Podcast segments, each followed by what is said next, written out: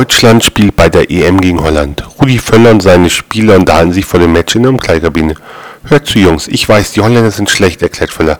Aber wir müssen gegen sie spielen, um die UEFA glücklich zu machen. Ich mache einen Vorschlag, sagt Oliver Kahn. Ihr geht alle in eine Bar und ich spiele allein gegen sie. Was meint ihr dazu?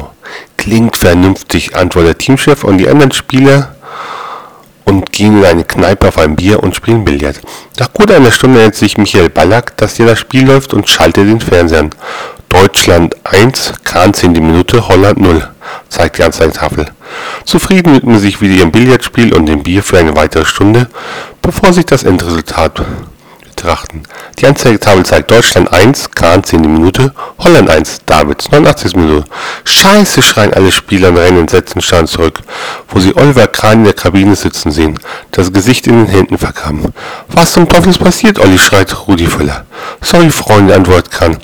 Ah, dieser verdammte Schiedsrichter hat mich in der elften Minute vom Platz gestellt.